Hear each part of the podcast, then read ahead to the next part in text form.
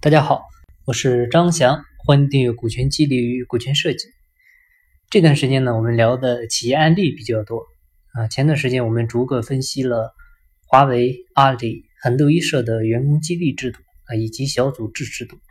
那今天呢，我们再来分析一下近几年发展非常迅猛，目前已经跻身为行业前三的碧桂园啊，了解一下它的股权激励之道。碧桂园的股权激励制度呢？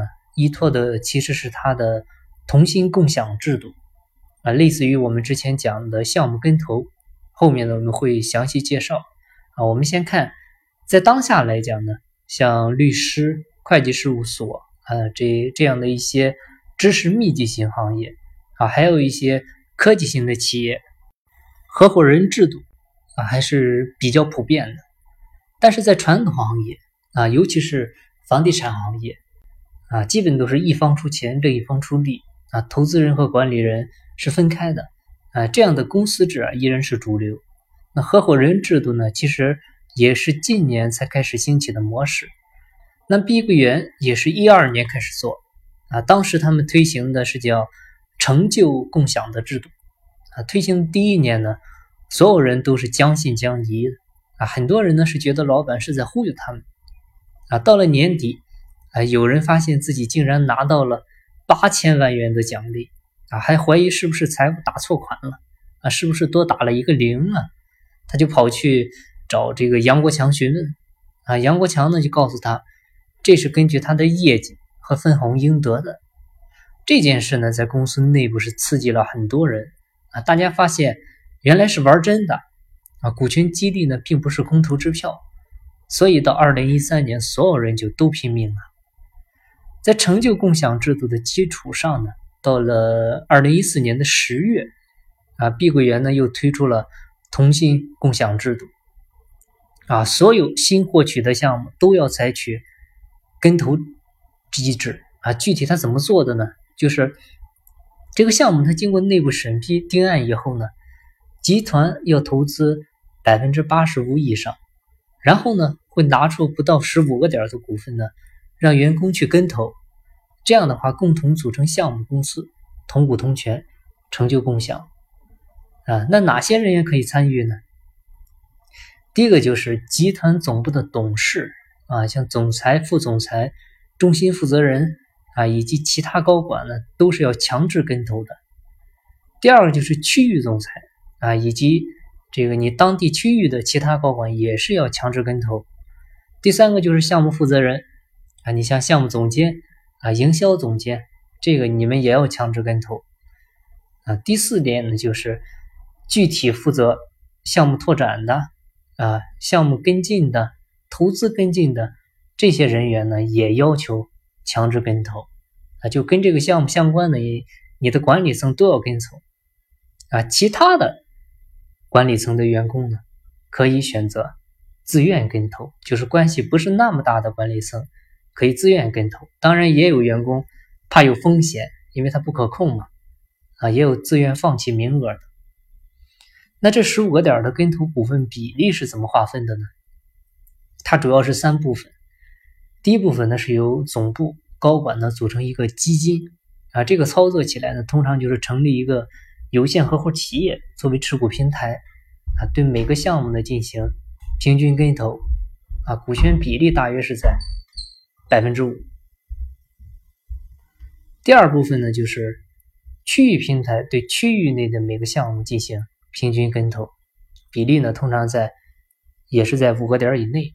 第三部分就是项目团队跟投他所管的项目，这个比例通常是在五个点以内。那他们跟投股份得出资啊，这部分资金来源怎么来呢？很简单，就是员工自出资金。但是呢，集团公司啊，呃，可以为员工提供一定额度的贷款啊，或者呢，帮助申请贷款。你比如说，某个项目投资啊，这个跟进人员他总共负责跟进两个项目，公司呢要求他每个项目跟投十万元啊，那两个项目总共就是二十万啊。比如比如说，集团可以给你提供十二万的贷款啊，这部分呢，你按同期的银行贷款利率。你计算利息就行了，那剩下的八万呢？你必须要自筹去了，你找亲戚朋友借都行啊，你必须得自己出点钱，必须得一起承担风险。那这个它具体是怎么操作的呢？它是由集团和员工啊共同出资组成项目公司，员工呢成为真正的股东，和老板享有股东的收益。你项目有盈利的时候才可以享受分红啊。如果说项目出现亏损，那么参与者呢，你不可以退出啊，你也要一起承担亏损。这样其实就实现了责权利的统一啊。集团公司一般会控股百分之八十五以上啊，员工和区域团队成立的这个有限合伙企业平台呢，占到十个点左右啊。嗯，集团的高层呢会成立。合伙企业啊，嗯，也是不占五个点吧，一般是五个点以下啊，这样呢可以进行利益的一个核算划分。那在这样的同心共享的制度下，碧桂园的员工呢，他不再是纯粹的打工者或者说职业经理人，而是成为项目公司的老板以及股东啊，实现员工在公司内部的创业。这个实际上就相当于。杨国强家族与员工合伙在经营企业。我们其实都知道，房地产行业它的进入门槛是比较高的啊。你看身边的很多小的房地产公司啊，基本上是干不过三年啊，他就因为资金链断裂啊，可能跑路的就很多啊。可以说，员工个人他几乎没可能直接进入房地产开发行业的啊。但现在呢，通过这样的同心共享的制度啊，通过这样的跟投项目，它可以成为股东啊，可以搭上公司在融资以及品牌溢价方面的便车啊，享受的资金杠杆啊以及土地升值的收益。据统计呢，碧桂园的员工啊跟投这些项目，他收获的自有资金的年化收益率高达百分之六十五啊，这个真的很高了啊！你现在。投资市场能保证每年百分之二十的收益已经很不错了啊，可以说是老板对员工的一种让利啊。也正是因为这种让利，同样呢也成就了杨国强的碧桂园。呃，我们再来看一下具体的员工的回报。